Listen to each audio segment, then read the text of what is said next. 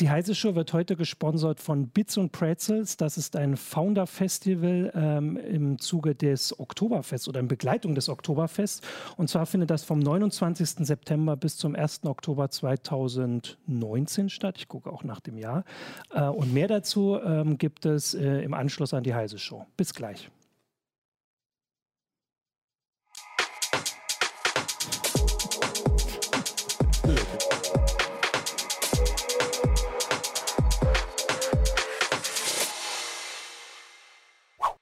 Hallo, willkommen zur Heise Show. Ich bin Martin Holland aus dem Newsroom von Heise Online und habe heute mit mir hier Michael Link aus der CT-Redaktion. Mhm. Hallo. Und Jürgen Kuri auch aus dem Newsroom von Heise Online. Und zwar wollen wir heute über was sprechen, das ich muss gerade nachgucken. Das war schon vor einer Weile in der CT. Ich fand das total mhm. spannend oder wir fanden das total spannend. Ähm, du hattest nur aber danach, glaube ich, Urlaub und dann war so ganz viel dazwischenkommen. Wir haben gesagt, wir machen das auf jeden Fall. Und zwar warst du in China das klingt jetzt schon, das ist die Geschichte.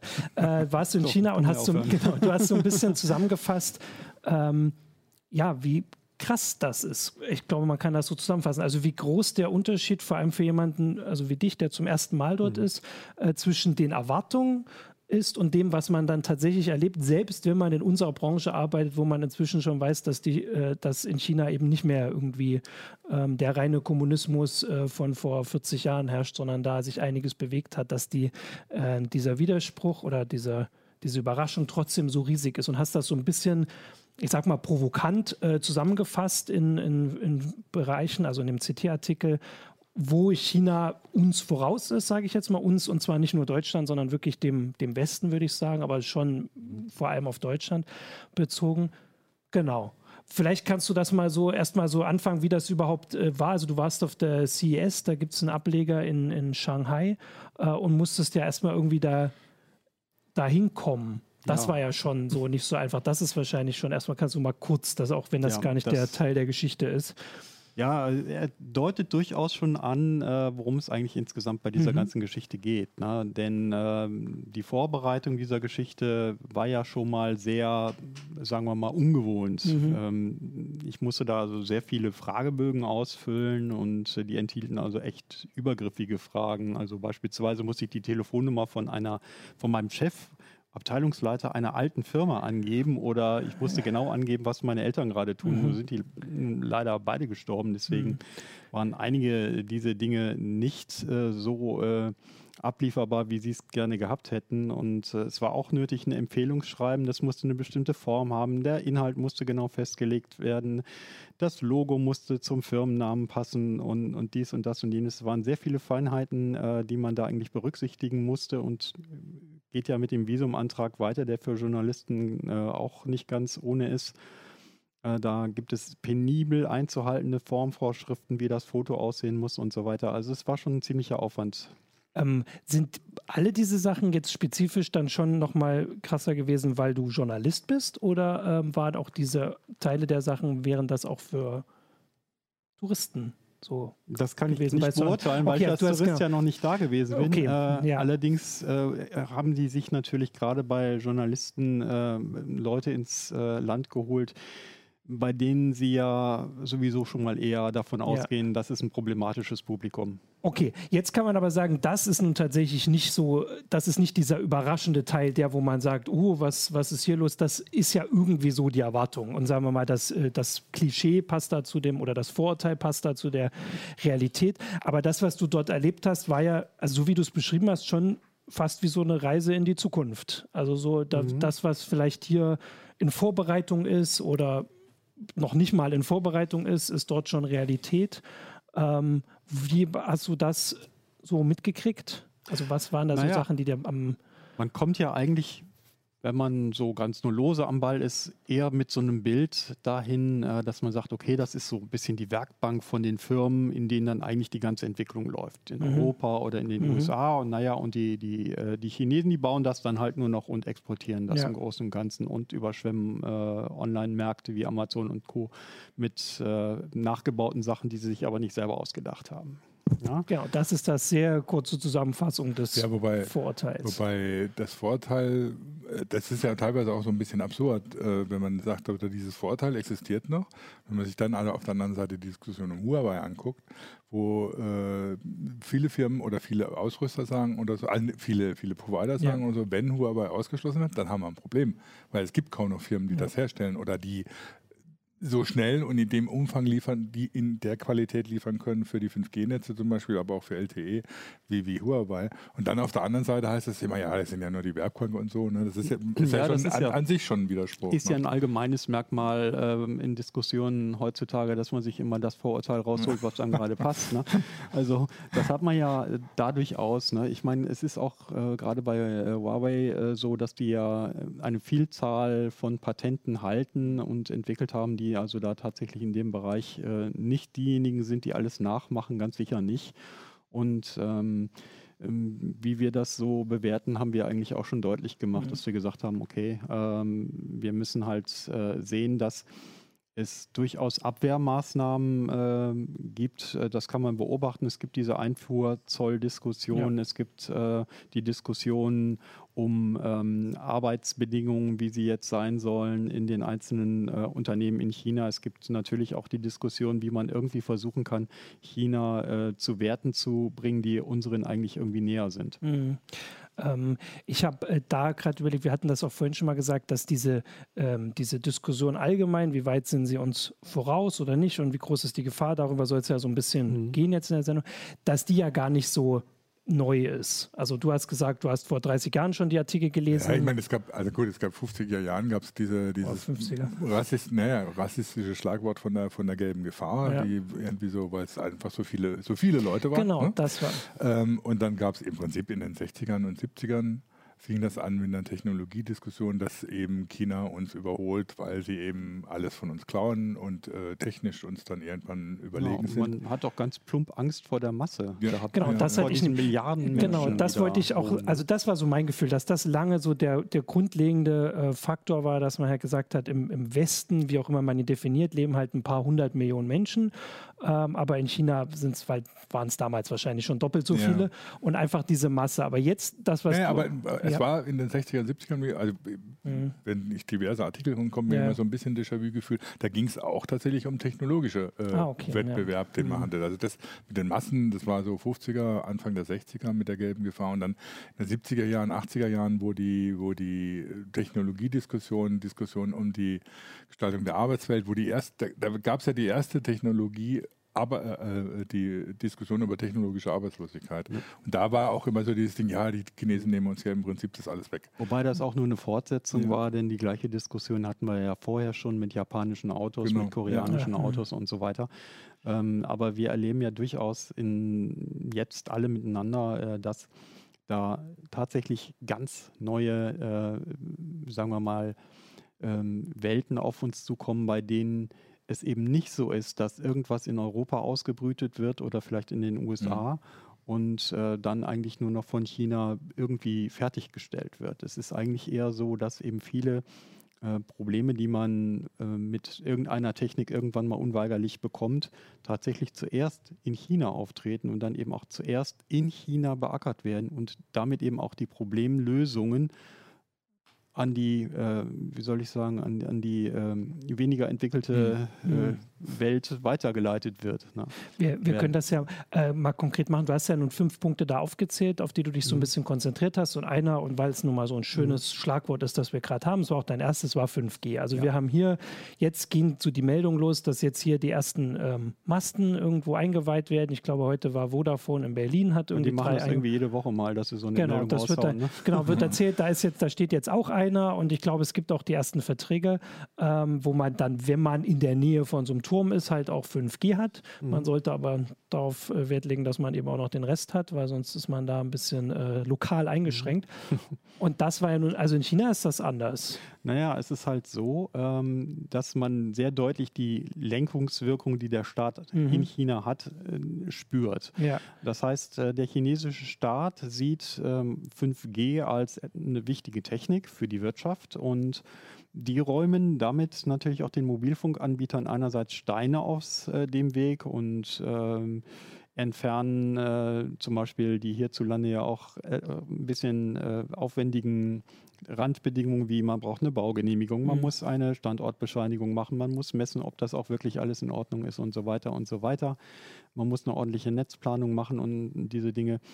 Ähm, in China wird dann im Zweifel eben einfach mal einem Hochhausbesitzer gesagt, pass auf, ab morgen kommt ein Bautrupp und mhm. der baut dir dann eine Antenne dahin. Und es ist auch so, dass die Mobilfunkunternehmen massiv ähm, ähm, dazu verdonnert worden sind, auch beim Netzausbau zusammenzuarbeiten, was ja hier zwar auch diskutiert worden ist, aber was eigentlich ähm, nicht, so, nicht so unbedingt auf, ungeteiltes, mhm. äh, auf ungeteilte Zustimmung gestoßen ist. Ne? ausgedrückt.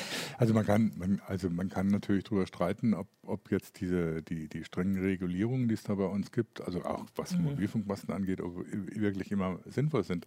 Aber da fällt mir eben die, also, also sind in dem Moment sind demokratisch legitimiert. Genau, ja. äh, das muss man halt immer sagen, die, die, die, die Beteiligung der, der äh, Bevölkerung ist äh, hier sehr groß und äh, das ist auch was, auf das wir hier auch stolz sind ja. und was auch einen guten Grund hat, weshalb ja. wir hier stolz drauf sind, weil wir haben auch eine Vergangenheit, an die wir uns, zumindest einige von uns, immer noch erinnern. Mhm. Ähm, und ja. Klar, das, das macht Dinge auch langsam und das ja, ja. Äh, scheint uns gerade im Moment auf die Füße zu fallen. Ja, aber, mm, ja. also mir fällt dazu gleich ein Zitat aus einem Artikel von der, von der Lea, Lea Däuber aus der Süddeutschen ein, die geschrieben hat, mhm. in Chinas Metropolen hingegen reichen wenige Wochen, um ganze Viertel umzukrempeln. Ja. ja sie schreibt das so, als wäre das was Positives, finde ich jetzt. Also da, da, das ist ja genau der Punkt, da muss man, wo man sich drüber streiten kann. Natürlich kann irgendwie können wir auch hier irgendwie sagen, der Staat soll das entscheiden und so, und dann wird es einfach gemacht und Punkt. Und ja, ja. Äh, fünf, äh, ein, wenn ich zwei Wochen im Urlaub war, komme ich wieder und so und, ne? und mhm. Äh, äh, mhm. alles ist anders. Und ob ich das will, das ist ja dann die große Frage. Ne? Also im, im Prinzip haben wir ja hier auch nicht, äh, nicht eine ausschließliche äh, Entscheidung nach, sagen wir hm. mal, äh, Vernunftkriterien. Oft entscheiden wir hier auch äh, einfach Gewichte durch Lobbyverteilung und ja. Äh, so weiter, was am Ende wirklich gemacht wird. Nicht immer ist das vernünftig, das sehen wir andauernd an allen Ecken ja. und Enden. Und ähm, ähm, das ist auch ganz bestimmt richtig, dass in China einfach die Entscheidung der Führung, ähm, ob wir die jetzt nun für vernünftig oder nicht äh, vernünftig halten, diejenige ist, die dann bestimmt, was dann passiert. Das sieht man auch sehr deutlich daran, wie eben China in Sachen CO2 und Kohle und so weiter vorgeht, mhm. die ja da auch so einen Schlingerkurs mhm. fahren. Die sagen, okay, wir finden es eigentlich ganz gut, die Luftqualität ist zum Schneiden, wir müssen unbedingt was tun, wir müssen die Emissionen senken. Auf der anderen Seite stellen sie dann wieder fest, oh Gott, oh Gott, unser Energiebedarf ist so groß, wie kriegen wir den jetzt so schnell gedeckt und ähm, rudern dann halt mhm. doch wieder zur Hälfte zurück. Ja. Ne?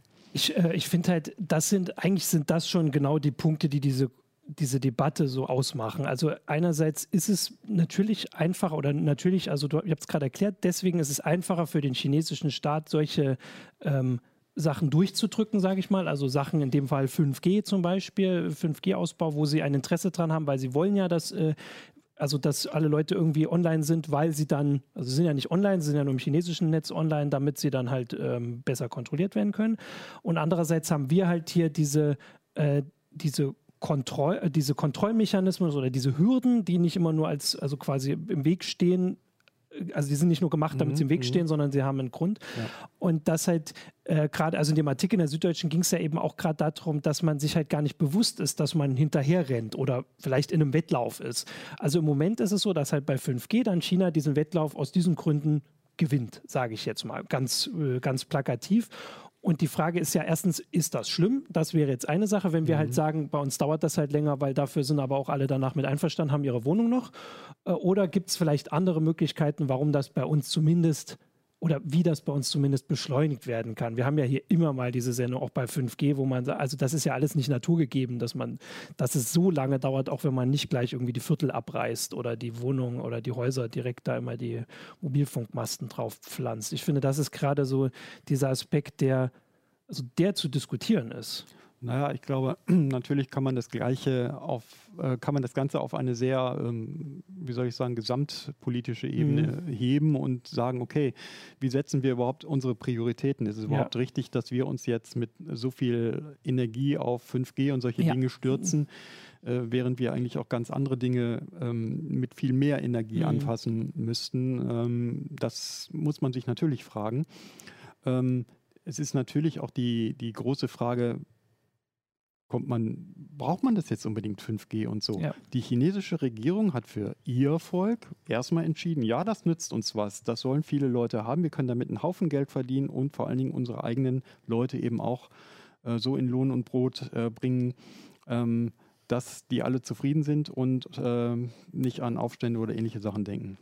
Ja, äh, genau. Ich denke, dass es, ähm, ich, wie wollte ich das gerade formulieren? Also ähm, es gibt ja auch, also 5G ist so ein Ding, was wir auch gerade aus, äh, aus unserem Bereich hier sehr gut kennen, wo wir auch wissen, was, warum das vielleicht jetzt auch nicht, also das ist sowieso nicht das Ende der Fahnenstange. Wir hatten, glaube ich, auch schon die ersten Berichte über 6G und sowas. Ja. Also das geht weiter. Mhm. Äh, also ich muss, wir müssen andauernd aus diesem Artikel zitieren, weil die hat das so gut das geschrieben. Sie hat hier nämlich an mhm. einer Stelle geschrieben, äh, dass die jungen Freunde von ihr, mit denen sie hier so rüber redet, die mhm. interessieren sich mehr für Acrylfarben malen oder die Rezepte veganer Tomatensuppen als für den Bau von Schnellzugtrassen. Und das war gerade so eine Sache, weil das mit den Schnellzugtrassen ist ja nur wieder so ein Thema, wo wir halt auch, also wir haben auch die Stromtrassen ja. ist auch so ein Thema, wo es, China wirkt, einfach. Es wirkt vielfach halt äh, unendlich schwierig, auch kleinste Dinge zu bewegen, ja. ähm, weil eben auch die Strukturen so sind, wie sie ja. sind. Das ist ungeheuer mühsam, da irgendwas nach vorne, äh, nach, nach vorne zu bringen. Also ähm, wenn man jetzt äh, an die Verkehrswende denkt, wo man seit mehreren Jahren überlegt, äh, brauchen wir das Auto in dem Maß, mhm. wie wir es jetzt benutzen, will man das noch haben, wo man auf der anderen Seite aber auch die Interessen von Leuten äh, berücksichtigen muss, äh, die für Autofirmen arbeiten und mhm. die sich dann natürlich auch ganz berechtigt fragen, wollt ihr uns eigentlich alle weghaben hier ja. aus Deutschland mhm. oder so? Und das ist alles, äh, das sind alles Diskussionen, die hier sehr, sehr aufwendig auch geführt werden. Und äh, wie gesagt, es gibt gute Gründe dafür, das ja. auch äh, so zu machen. Denn äh, die Kehrseite der Medaille sieht man ja hier nicht so unbedingt, äh, dass eben dann es auch in China passieren kann, dass eben jemand in einem Viertel wohnt, vielleicht schon Jahrzehnte, und er dann morgen äh, mit einem Koffer vor der Tür steht ja. und gehen muss, weil da eben der Staat äh, gesagt hat, naja, das ist jetzt ein neues Industriegebiet. Ja. Und also es entsteht ja auch immer so ein bisschen der Eindruck, als wären so radikale Lösungen oder sozusagen so mhm. grundlegende Lösungen äh, mit so einer, sagen wir mal, autoritären mhm. Staatsform wie in China einfacher durchzusetzen. Das stimmt aber, glaube ich, gar nicht. Also wenn man sich anguckt, anguckt, wie sie jetzt gerade, was Klimawandel angeht oder so, eben rumlavieren, weil sie irgendwie selber nicht wissen, wie es gehen soll oder so. Es ist nicht so, dass dann ständig irgendwie gesagt wird, also mhm. das ist vernünftig, das machen wir jetzt so und dann geht's los. Das ist ja oft das Argument. Während bei uns ist es so, da möchte ich ihr jetzt, der, der, der süddeutschen Kollegin widersprechen. Ähm, ich weiß nicht, ob sie einen Artikel geschrieben hat, bevor das mit Fridays for Future losging. Die immer, mhm. zwar wahrscheinlich alle auch vegane Tomatensuppen Gruppen. Aber die versuchen ja gerade radikale Konzepte durchzusetzen und das auf einem mhm. Weg, der eben nicht durch staatliche Lenkung äh, passiert. Von daher, es ist natürlich immer die Frage, in welcher Gesellschaft man naja, leben will. Du bist ja. jetzt natürlich auch schon ähm, ja, auf, auf ein anderes Gebiet mhm. äh, so langsam übergewechselt, was ja auch sehr entscheidend ist. Wir haben hier so eine Möglichkeit, uns politisch zu äußern.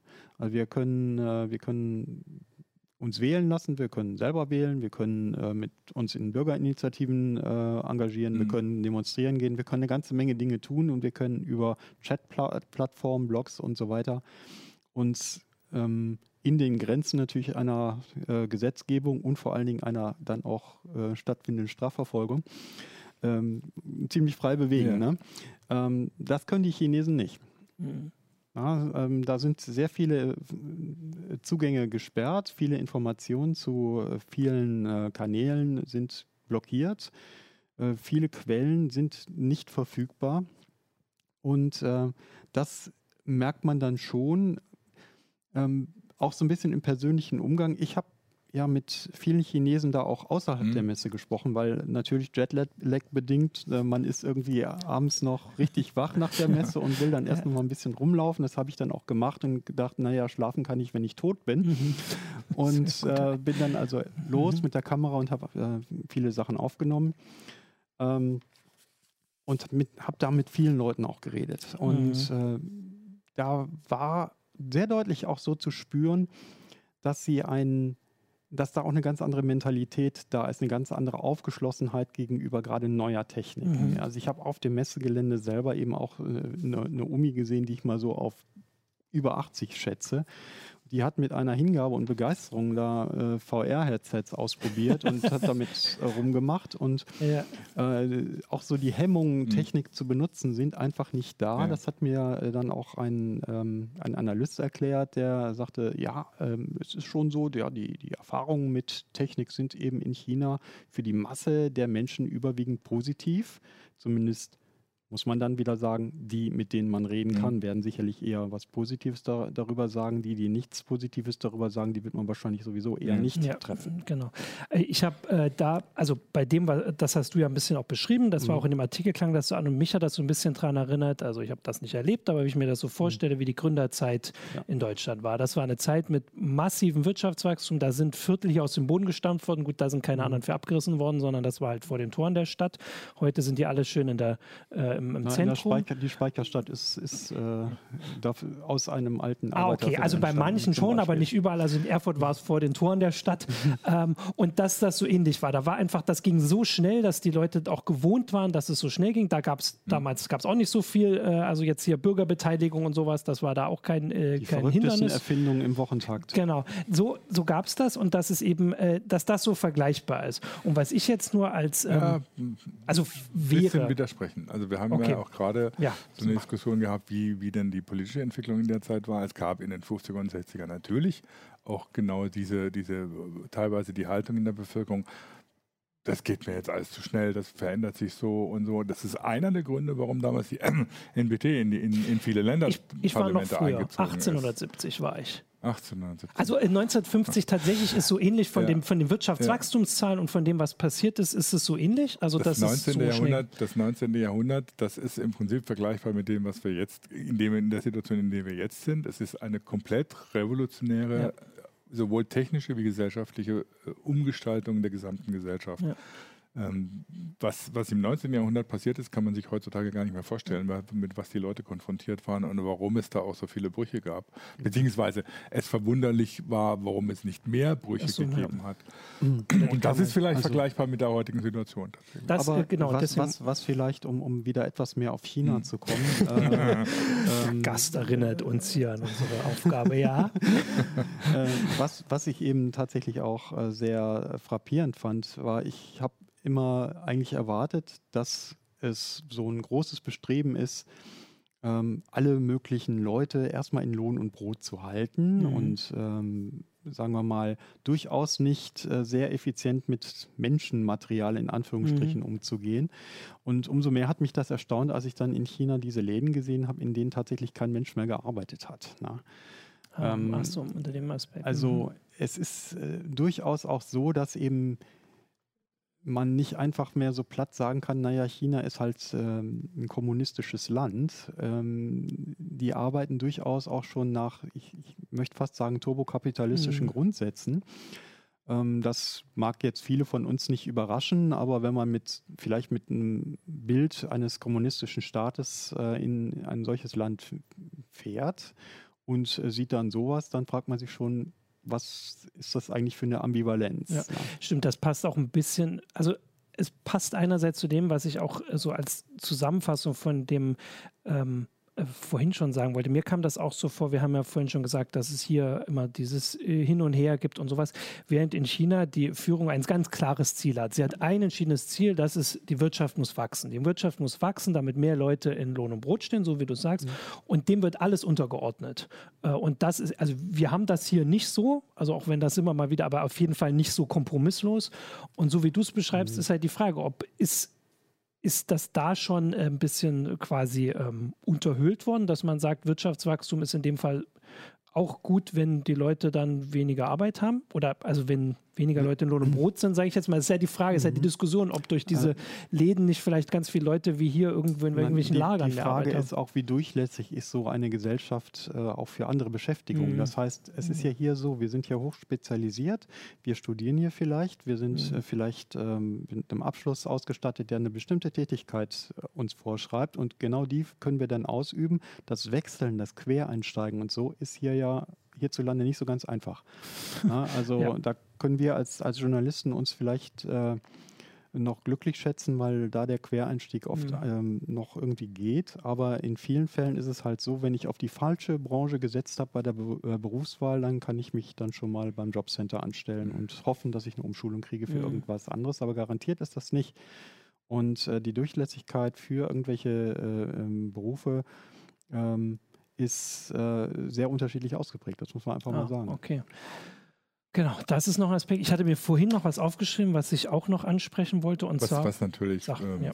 also historische Gründe hat. Ne? Ist im, Prinzip, Im Prinzip kann man anfangen bei Bismarck Sozialistengesetzen. Das ist im ja, Prinzip die Zunftgesetze, ja, es ist, ja, es ist im Prinzip die ähm, Vereinbarung, dass äh, du als Beschäftigter oder als Arbeiter gewisse Sicherheiten hast und dafür äh, nicht streikst oder keine Revolution machst, um es mal ganz verkürzt zu sagen. Ja. Ne? Und, und äh, diese Garantien, die werden jetzt natürlich aufgeweicht durch, ja. durch, die, durch die gesellschaftliche Entwicklung, die wir haben, durch die Entwicklung, die die Wirtschaft nimmt, ähm, was dann natürlich auch wieder zu ganz neuen Brüchen führt und beziehungsweise auf der anderen Seite in China natürlich zu das auch zu Widerstand auch, teilweise, soziale, aber soziale Marktwirtschaft äh, hierzulande erodiert ja so ein bisschen ja, weg. Ne? Ja. Gewerkschaften haben nicht mehr so viel Zulauf, mhm. Tarifverträge gelten nichts mehr. Auf der anderen Seite äh, gibt es auch äh, trotzdem hier äh, Startups, äh, die hervorragend funktionieren und die auch den Mitarbeitern gefallen, die für die arbeiten. Ne? Ja. Ähm, also es ist aber schon tatsächlich so, dass ich ähm, diese, diese staatlich lenkende Eigenschaft tatsächlich in China viel, viel stärker äh, mit Macht ausgestattet sehe, ja. als sie eben hierzulande ja. ist. Hierzulande fühlt man sich ja als Zuschauer oft eher so, als wenn die wirtschaftlichen Interessen und vielleicht noch, äh, sagen wir mal, populistisch ge äh, getriebene Interessen den Staat irgendwie vor sich herjagen. Mhm und man spürt da wenig äh, gestaltend lenkende, langfristig denkende äh, ähm, Kraft. Und äh, mhm. in China ist es, also das ist mir äh, direkt am ersten Nachmittag aufgefallen. Ich komme aus dem Hotel, will noch ein bisschen rumlaufen. Und das erste, was ich hier sehe, hat, das hat mein Radfahrerherz natürlich sofort er, äh, erfreut, waren Protected Bike Lanes überall. Also sprich baulich abgetrennte Radwege, mhm. auf denen man wirklich super Fahrrad fahren mhm. konnte. Klar, in so einem modernen äh, Viertel wie Pudong ist das äh, relativ verbreitet, aber das war einfach eine, ja. äh, etwas, was das die Regierung durchgesetzt hat. Die hat gesagt, so, Autoverkehr kann hier für uns nicht die Lösung sein. Wir machen das jetzt und das machen wir breitflächig. Ja. Ja. Elektroautos werden da halt großflächig äh, auch durch den Staat äh, gefördert. Es stehen überall Ladesäulen rum mhm. und so weiter.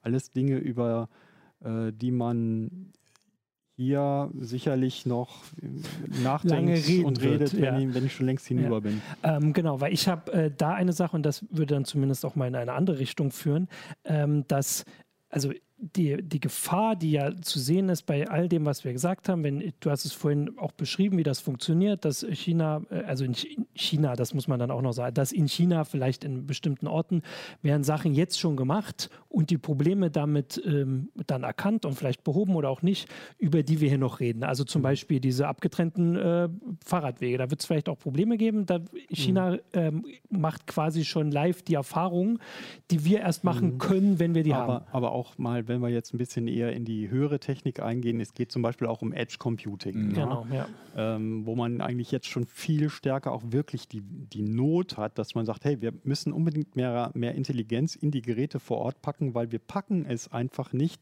alle Daten mhm. immer über die Netzwerke zu genau. übertragen, obwohl wir schon so schnell haben. Ja. Ne?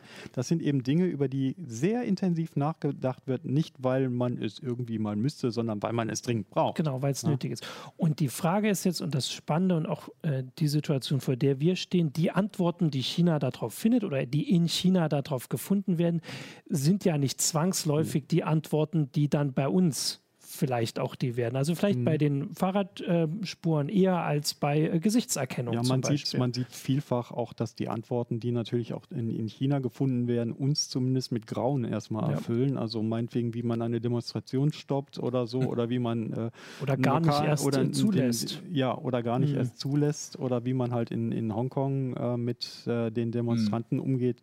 Das äh, ist nichts, äh, was einem hier äh, gefallen könnte. Ähm, das stellt völlig außer Zweifel. Auf der anderen Seite gibt es eben dann auch immer wieder mal Entscheidungen, bei denen man sagt, okay, vielleicht haben sie sich da mal geirrt, aber sie haben es dann noch geschafft, das Ruder umzuwerfen. Ja.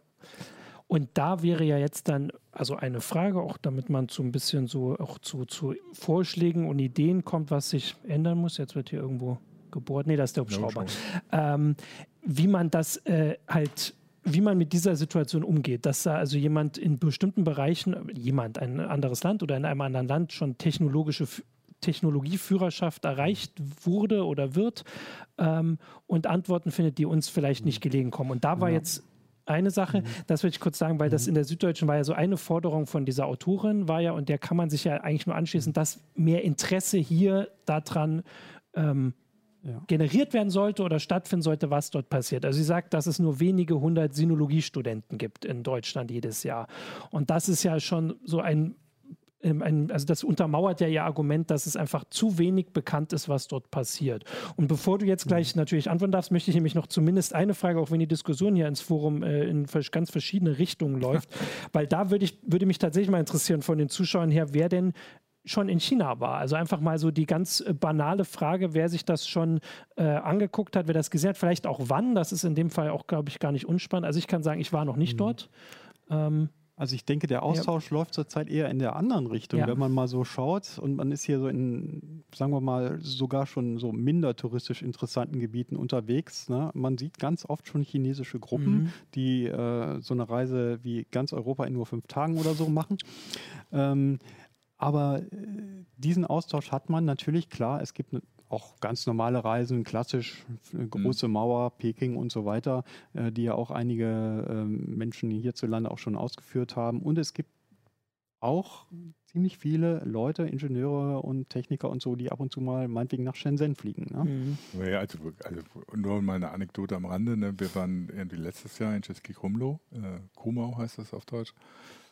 Und also mittelalterliche Städtchen ist auch so UNICEF, ist vor kurzem auf die UNICEF-Liste gekommen. Seit es auf der UNICEF-Liste ist, wird es von chinesischen Reisegruppen überflutet. Ja. Die äh, Leute sind da teilweise schon ganz verzweifelt. Aber die sind auch so tatsächlich unterwegs. Wenn du, du siehst ihn teilweise entweder es sind relativ reiche Chinesen, die mhm. dann zu zweit oder zu dritt unterwegs sind, oder es sind große Gruppen. Große Gruppen. Mhm. Und diese großen Gruppen, die werden tatsächlich in fünf Tagen durchgejagt. Mhm. Und die waren teilweise so müde. Wir saßen im Schloss von Krumau und die saßen auf einer Bank und sind eingeschlafen. Mhm. Mitten am Tag, weil sie einfach mhm. total fix und alle waren. Ja. Aber sie ziehen das durch. Sie machen das um, ja, aus Interesse, um mal zu gucken, Urlaub, wie das um mal die Gelegenheit genau. aus dem Land zu kommen, was genau. ja auch nicht ganz so Und mal zu gucken, wie es woanders aussieht. Ja. Das ist schon eine Haltung, also die entspricht so ein bisschen mhm. dem, dass du sagst, ich bin erstmal neugierig auf das, was da kommt. Oder ja. Also das Interesse jetzt an äh, Lösungen, die andere Kulturen jetzt oder andere Länder schon mhm. gefunden haben, ähm, das ist ein Rezept, das ist uralt, das ja. haben ja selbst die bösen Kommunisten schon gemacht. Ne? Da hieß es ja, gab es ja auch mhm. mal diesen komischen Spruch, äh, so von wegen von Stalin lernen, hast Siegen lernen. Die Älteren unter uns werden ihn noch kennen, äh, wenn auch nicht unbedingt vielleicht gut finden. Aber letztlich äh, ähm, merkt man das schon, das merkt man in vielen Fällen auch äh, hierzulande. Da fragt man sich schon, mein Gott, äh, das haben andere Länder doch schon gelöst, das Problem. Warum schaut man sich mhm. nicht einfach mal an, wie mhm. die das gemacht haben? Ne?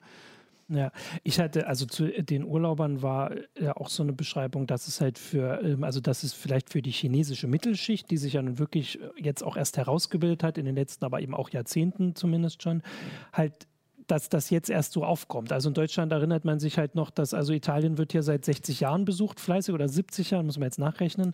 Ähm, dass man da jedes Jahr irgendwie hinfährt. Das ist inzwischen ja nicht mehr so. Inzwischen wollen sie da andere Touristen haben. Und das war halt so der Urlaub, den man damals gemacht hat, als man angefangen hat, als das Wirtschaftswunder kam und mhm. genug Geld da war. Man konnte zwei Wochen nach äh, Italien fahren. Und dann ist das vielleicht jetzt, und der, äh, die chinesische Mittelschicht kann halt jetzt öfter dann halt mal für fünf Tage nach Europa. Und dann natürlich willst du alles sehen. So, und das Schöne ist, dass die ja. Europäer den Chinesen dann vorwerfen, dass sie durch ihre Flüge die CO2-Bilanz versauen. Ja. Ne? Das nur am Rande. Genau, das ist ja noch das nächste, das hatten wir auch immer, dass die, also da gibt es ja so viele mhm. Aspekte zu dieser Diskussion. Und das hast du auch. Äh, glaube ich, erwähnt in deinem Artikel oder war, nee, ich glaube, das war wieder der süddeutsche Artikel, also so viel wie wir die Leute erwähnen, dass halt auch diese, ähm, diese, diese Kritik kommt, warum machen die noch bei ihrem Wirtschaftswachstum so auf CO2, während wir doch jetzt, warum sollen wir überhaupt sparen, wenn die das noch so machen? So, das sind ja auch diese Aspekte, dass da diese unterschiedliche Anspruchshaltung auch rauskommt, weil mhm. in China haben, können sich halt Mensch, Menschen in, weiß ich nicht, in ihren 50ern noch daran erinnern, wie das halt vorher aussah, vor diesem wirklich beschleunigten Wirtschaftswachstum. Und äh, hier ist das alles schon so Standard und man sagt, das haben wir alles schon mal so gemacht und das darf auch nicht mhm. weggehen. Ja, äh, es gibt noch einen Aspekt, den man mhm. vielleicht sehen sollte. Wir haben ja in den 50ern äh, halt den Wirtschaftsaufschwung gehabt. Wir haben sehr viel neue Technik gehabt. Wir haben die Welle der Transistorisierung erlebt, wo wir plötzlich dann äh, kleinere und wirklich tragbare ja. Geräte bekommen haben. Da ist sehr viel im, im Spiel gewesen, dass wir auch lieb gewonnen haben. Und der Mensch ist ein Gewohnheitstier. Man sagt es ja. nicht umsonst. Wenn eine neue Technik kommt, muss man immer erstmal so diese Hemmung überwinden äh, und sagen, okay, ich befasse mich jetzt damit. Ähm, es ist ja ein gewisser kon äh, konservativer Ansatz eben da. Man möchte die alten Werte auch irgendwie mhm. äh, erhalten, was ja auch nicht immer schlecht ist. Und äh, in China ist die Erinnerung an technische Errungenschaften nicht so, äh, nicht so ausgeprägt. Das heißt, äh, von daher ist so dieser Hafteeffekt an, an alten Techniken festzuhalten nicht so ausgeprägt was eben dann eben auch zu solchen Effekten führt, dass eben eine 84-jährige Omi dann begeistert mhm. mit VR-Technik spielt und eben äh, nicht so dieses Fremdeln mit dieser ja. Technik hat. Und ich habe da einige äh, äh, Sachen auch gesehen, die äh, auch äh, im Video festgehalten und äh, das wollten wir dann noch, noch kurz erwähnen. Wir haben, ich habe noch alle meine Videoschnipsel, hatte ich direkt, als ich hier war, mit frischen Eindrücken und frischen Kommentaren noch versehen. Und das äh, werden wir dann auch noch unter dem Video hier verlinken. Genau. Ja, wobei, also klar, ne, es gibt die, die, diese technologische Entwicklung ist, ist anders, also ist zeitlich versetzt verlaufen. Mhm. Und es gibt natürlich, jetzt bei den Jüngeren nicht, aber bei sehr vielen Chinesen noch die Erinnerung, jetzt vielleicht nicht unbedingt einen großen Sprung, aber an die Kulturrevolution und was danach kam, mhm. dass dann mit Deng Xiaoping tatsächlich ja. eine ja, ein Wirtschaftswunder in China mhm. aufgemacht hat, auf, angefangen hat, das erstmal erstmal nur die Lebensbedingungen für viele Leute verbessert hat und dann auch die technologischen Fortschritt gebracht hat. Das ist natürlich da, wo sich die, die KP auch die ganze Zeit immer noch jetzt ihre äh, nach Mao schwindende Autorität wiedergeholt hat und wo sie jetzt wieder in Schwierigkeiten kommt, ob das jetzt mit sinkendem mhm. Wirtschaftswachstum so weitergeht. Ja. Naja gut, aber äh, das sieht man ja, das ist ja nicht ganz unbekannt hier in, in, in Deutschland und Europa und im Rest der Welt, dass eben man immer eben auch deutlich dieses Grundrauschen an mhm. politischen Repressalien gegenüber anderen Denken mhm. äh, mitbekommt. Ne? Und, ja. und äh, das, äh, das ist eine Begleiterscheinung, die man hierzulande eher nicht akzeptieren will. Ja. Und ähm, das äh, ist tatsächlich eben auf der einen Seite natürlich so, dass, dass die äh, chinesische Regierung Dinge tun kann, äh, die sie einfach für richtig hält. Ob sie richtig sind oder mhm. nicht, sei völlig dahingestellt. Und auf der anderen Seite ähm, geht sie dabei eben auch, äh, ja, ich hätte beinahe gesagt, über Leichen. Ja, das ist eigentlich auch so. Ja, ja wobei, ähm, da fällt mir dann tatsächlich mal, weil einer das vorhin erwähnt hat, ein Zitat aus der Mao-Bibel ein, die Revolution ist kein Deckchensticken. Also das ist natürlich gerade, wenn man dann so jemanden wie Xi Jinping, ich weiß immer nicht, wie man ihn ausspricht, Xi Jinping, Xi Jinping ja. äh, sieht oder so, der ja sehr viel noch von Mao hält inzwischen wieder oder inzwischen wieder hält. Mhm. Ähm, kein Wunder, dass dann auch entsprechend vorgegangen wird. Ja. Ne? Weil wenn du sagst, die Revolution ist kein Deckchensticken und du willst dein Land revolutionieren, dann gehst du auch über ja. Leichen.